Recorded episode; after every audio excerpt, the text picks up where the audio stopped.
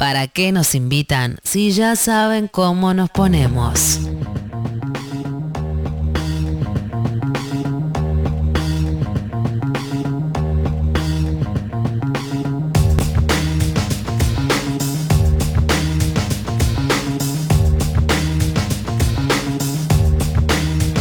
Volviendo a la noche, la relación de la noche con el cine es muy particular, porque el cine como dispositivo, como, como forma de representación, necesita la oscuridad, un elemento clave de la noche. La sala oscura es la garantía de que el cine exista, ¿no? A pesar de que el cine es un fenómeno lumínico, sin la oscuridad no puede existir. Es como una suerte de germen paradójico del cine.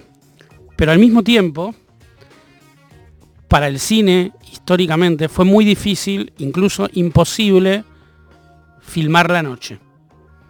Cuando el cine empieza, a fines del siglo XIX, eh, los primeros eh,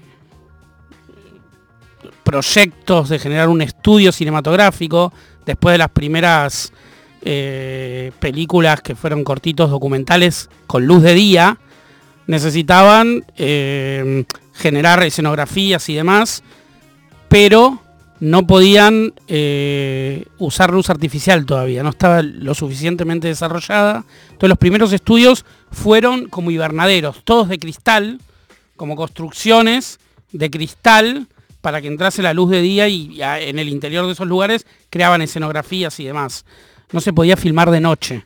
De hecho, esa imposibilidad eh, fue gran parte de, los desafíos técnicos que el cine atravesó durante más de 70 años y tuvo que crear artilugios para poder filmar la noche. Uno de los primeros artilugios fue durante el cine mudo. Mucha gente se olvida que las películas eh, mudas de los primeros 20 años del cine eh, eran a color también. y el color estaba codificado. Por ejemplo, se tenía eh, el celuloide de azul y se proyectaba azul, no blanco y negro, para significar la noche, para representar la noche. Y los colores cálidos, digamos el amarillento, el rojizo, se usaba para cuando la escena era de día. ¿no? Entonces se codificaba de, esa manera porque todas las escenas se tenían que filmar de día. No había noche eh, posible, no había oscuridad posible en la representación cinematográfica. Esa forma de codificación después eh, se transmutó un poco y a través de ciertos artilugios fotográficos se creó algo que se llamaba Noche Americana en español, Day by Night en inglés, que es un procedimiento que se filmaba de día, pero después cuando se revelaba el material con algunos efectos lumínicos y a veces incluso también con, filtros de color, parecía que era de noche. hay muchas eh, escenas de westerns que transcurren de noche, que están obviamente todas filmadas de día. Eh, y sobre todo, hasta hace muy pocos años, no se, eh, cuando uno filma en un espacio natural de noche, era muy difícil llevar muchos reflectores para que se vea. Digamos, entonces directamente se terminaba filmando de día y se representaba la noche, sí. Es muy, es muy paradójico porque pasa a veces con las escenas que vemos a la noche, que lo primero que tenemos ganas es de filmarlo con el celular y nunca sale. Claro, sale Esa muy imposibilidad, digamos, sigue estando. Sí, cuando decís, voy a, qué linda luna. Claro, no, es imposible. Bueno, ahí hay otro problema, que es filmar el cielo estrellado fue una imposibilidad muy importante de la historia del cine. Entonces, todos los cielos que vemos en las películas eh, son construidos en la postproducción. O sea, se construyen esos cielos. Hay un realizador austríaco que se llama Johann Lurf, que hace muy pocos años, en el 17, en el 2017, hizo una película juntando todos los cielos que aparecían en la historia del cine en diferentes películas. Y los ordenó cronológicamente, desde los cielos escenográficos de Georges Méliès, el pionero del cine de ficción, que pintaba telones pintados, o sea, pintaba telones para, para hacer como una noche y le dibujaba estrellas y demás, hasta los cielos, no sé, lisérgicos de la ciencia ficción de los 50, que toda era construcción visual, que muchas veces era animación, otras veces directamente era un, un, vídeo pintado y se ponía luz de atrás. eh, y que pasaba la luz a, través de, del vidrio oscuro y, se veía el cielo. Claro, como un filtro. Entonces compiló eh, una película que de hecho es una película abierta, es una película que no tiene un metraje final porque cada vez que aparece un nuevo cielo en una película que él no la compiló, lo suma. Yo vi una versión, la presentó acá en, el Oafisi en ese año, en el, en el 2018, al año siguiente de hacerla, y tenía, eh, duraba 1 hora 40, ahora ya dura 2 horas 20 la película. ¿Y esa la, podemos ver? O sea, está... No, no está online, pero bueno, eh, hay que estar atentos para cuando se proyecte de nuevo. O que la pongan online en alguna, en alguna plataforma. Es probable que, que ahora la versión de 2022 tiene 124 minutos. O sea que... Y es genial porque vos te vas viendo la evolución de la tecnología a través de cómo pudieron representar cada vez más realista el cielo, ¿no? Eh, obviamente ahora las cámaras digitales cada vez son más fotosensibles y cada vez con una máquina, una buena máquina fotográfica, no solamente eh, cinematográfica, sino de fotos, podés capturar algunas cuestiones de la luz de la noche, pero es difícil, pero se puede. Ahora cada vez más es más posible la noche. Pero además de esta imposibilidad de representar la noche, hay otro dato paradójico de la historia del cine que el personaje de ficción más retratado en la historia del cine es un personaje que solo vive de noche. Todavía no hablamos de este tema en el programa, pero deberíamos hablar que es Drácula. O sea, los vampiros solo pueden vivir de noche. me vas a decir Batman? No, no. Batman tiene bastantes películas, pero no tantas como Drácula. Drácula aparece en más de 200 películas. Pero ahí, era fácil de, mm, no sé, borrar a la noche porque siempre estaba en el Adentro castillo. Adentro un castillo, claro. Eso es el artilugio principal que se usa para Drácula, porque es un conde, vive en un castillo, eh, duerme en su ataúd, se despierta de noche y vive en la noche durante el castillo y a veces durante el día, siempre que las ventanas estén clausuradas, ¿no? Es la típica muerte que se rompe una cortina, entra la luz y muere. La perfecta para esa época. Pero también tenemos que decir que ese Drácula que, que, atraviesa toda la historia del cine en muchas versiones, tiene un antecedente literario que no sé que deben saber que es Carmila. Bram Stoker cuando escribe Drácula se inspira en la vampira lesbiana de Sheridan LaFanu, que es una novela anterior a Drácula y que también es en el cine eh, la máxima representación de la lesbiana después de la pornografía heterosexual, que es, como sabemos, la falsa lesbiana o la lesbiana para heterosexuales, es la vampira lesbiana. O sea, la mayor cantidad de vampiras en el cine son las vampiras lesbianas, que también son estos seres nocturnos que el cine imaginó y desplegó en todo un subgénero. Nosotros en Asterisco, cuando empezamos Asterisco, hicimos directamente una sección que se llamaba Vampiras, Lesbianas y otros monstruos y tratamos de ir recopilando todas las películas en la historia del cine que representaron a la vampira lesbiana, que es un subgénero en sí mismo del cine de terror, que todavía está vigente, pero que empezó muy temprano.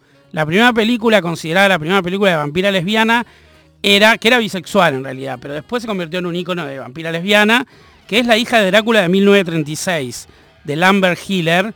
Y es una película muy interesante. Gloria Holden hace de esta vampira lesbiana, pero también es, muy particular esta película y terminó siendo de culto en el mundo LGBTIQ+, porque ella eh, recluta a un asistente, el típico asistente de, Drácula, digamos, eh, y el asistente es gay. Entonces es como la primera comunidad monstruo gay lésbica de la historia del cine. Y de hecho la película tenía mucha autoconciencia de esta idea de la diversidad sexual relacionada con la noche y con el vampirismo. Y transcurre en una ciudad de Londres que era eh, históricamente una ciudad de giro gay. ¿no? Era, todo estaba como en clave, porque no se podía hablar de la diversidad sexual en ese momento. Los códigos de censura en Hollywood en la década del 30 eran muy estrictos y no se podía hablar de la diversidad sexual y se usaba al monstruo, al vampiro, a la vampira en este caso, para hablar de diversidad sexual. Entonces, una de las primeras representaciones de la comunidad sexual fue en ese, en ese espacio. Aparte, ella era como que eh, tenía una relación muy fuerte con la, con la sangre, digamos, que hacía baño de sangre, y además eh, iba con las jóvenes. Claro, le gustaban, era una, colágeno. una vampira como Drácula, que es un señor adulto, Claro. que le gustan las jóvenes, a esta vampira también le gustaban las jóvenes, las vírgenes. La sangre de virgen era como el fetiche de, de las vampiresas. Y después, eh, en los 60, que la censura se relaja, empieza a parecer más explícita la figura de la vampira lesbiana y empiezan a crearse ya series de películas de vampiras lesbianas. Una de las que más me gusta, una de las primeras, que además es el debut de una actriz que me gusta mucho, que es Barbara Steele, una actriz que, una de las pocas actrices de esa época, que era Dark Diva. En el cine de terror existen dos tipos de actrices, principalmente, que son las Screaming Queen, o sea, las reinas del grito, que son las chicas que se asusta, la chica que persigue al monstruo, y que su principal atributo debe ser gritar bien y verosímil. La de frente- psicosis, digamos. Claro, la de Psicosis, psicosis, claro. tal cual, ese. Eh, y no hay muchas mujeres monstruo, o sea, íconos. Y Barbara Steele fue una de las primeras y desarrolló toda una carrera como mujer monstruo, como vampiresa, que, que en inglés se llama la Dark Diva, la diva oscura. Barbara Steele era hermosísima y en, este, en esta película que se llama La Máscara del Demonio de 1960, inaugura la década de 60, una película de Mario Bava, eh, ella se de bruja, pero con todos los atributos de la vampira. ¿no? Como incluso los crucifijos no los puede ver, como las vampiras. Es como una van- vampira bruja, ¿no? Tiene toda esa, esa cosa lesbofeminista, la historia y el, la el místico fantástico del lesbofeminismo, pero además hace un doble papel, hace de la vampira, de la mujer monstruo, pero también de la que acosa. Entonces ella hace los dos personajes, como que hay una cosa de que, que del narciso que, que se, se quiere a ella misma, ¿no? Entonces desea su propia sangre, pero en, en el papel de la otra actriz. Y es hermoso porque es como un vampirismo de, melli- de, de mellizas y al mismo tiempo como una cosa lésbica de, de- narcisística. Y con eso los hashtags para Y hay, buscar eso. sí, sí, sí. Y hay, hay una película, después en 1970 ya directamente casi en el cine softcore, una productora inglesa que era la Hammer, que es una productora que hizo muchas películas de Frankenstein eh, y de Drácula, protagonizadas por Christopher Lee, por Peter Cushing, eh, y que se hizo como célebre en todo el mundo por, por hacer unas películas muy interesantes de terror gótico, que en algún momento ese terror gótico se fue girando al erotismo en los 70, cuando apareció casi el porno chic, con Gangal tan profunda, y el porno era bien visto en el cine mainstream. Y en los 70 empieza una saga directamente de películas de vampiras lesbianas. Ya es una primera trilogía, eh, desde 19 la primera es de 1970, 71 y 72. Y la tercera, la de 72, tiene como protagonistas a dos conejitas de Playboy haciendo de lesbianas que eran mellizas también. Tremendo. Entonces son las hermanas Collison, Madeleine y Mary Collison. eh, como final de la trilogía puso a dos mellizas lesbianas, que es obviamente una fantasía también un poco hétero, porque viene, Siempre. todo se desliga de un poco de, de la representación del lesbianismo para la mirada hetero, pero al mismo tiempo se fueron empoderando esas mujeres, en, sobre todo en esta saga, ¿no? Desplazaron a Drácula y ellas se pusieron como vampiras y terminaron siendo como fetiches eh, queer mucho tiempo después, ¿no? Porque al principio se veía a la vampira lesbiana como algo negativo. Bueno, son lesbianas pero son monstruos. Y, y el monstruo se pensaba como un estigma en contra del lesbianismo. Y después muchas lesbianas empezaron a decir, no, pero ¿por qué no podemos ser monstruos? Es hermoso que seamos vampiras. Claro, la y monstruos". resignificación Claro. de- de- de- Eso fue más en los Las 90. Mostris, Lady claro, que ahora se, Claro. re- se Sí, reeditó, sí. digamos. Se reedita, se reedita todo el Claro, las tiempo. mostris de ahora serían. Así que estas conejitas de Playboy terminaron siendo un ícono del lesbianismo, a pesar de que empezaron siendo como fetiche heterosexual. Yo siempre quedo enloquecida con toda la data que traes. Bueno, Lindo. Está la, la sed también, ¿no? La de la Sí. novela de Ah, sí, María sí, que sí. un poco pienso que es algo actual. Hermosa también Tal también. cual. Muy, muy linda novela. eh, bueno, y mm, la noche nos pertenece, pero según eh, Patti Smith y su grupo, en realidad la noche le pertenece a los amantes. Una de las canciones más hermosas que hizo Patti. I am. Pull me close, try and understand. Desire is hunger, is the fire I breathe. Love is a banquet on which we feed.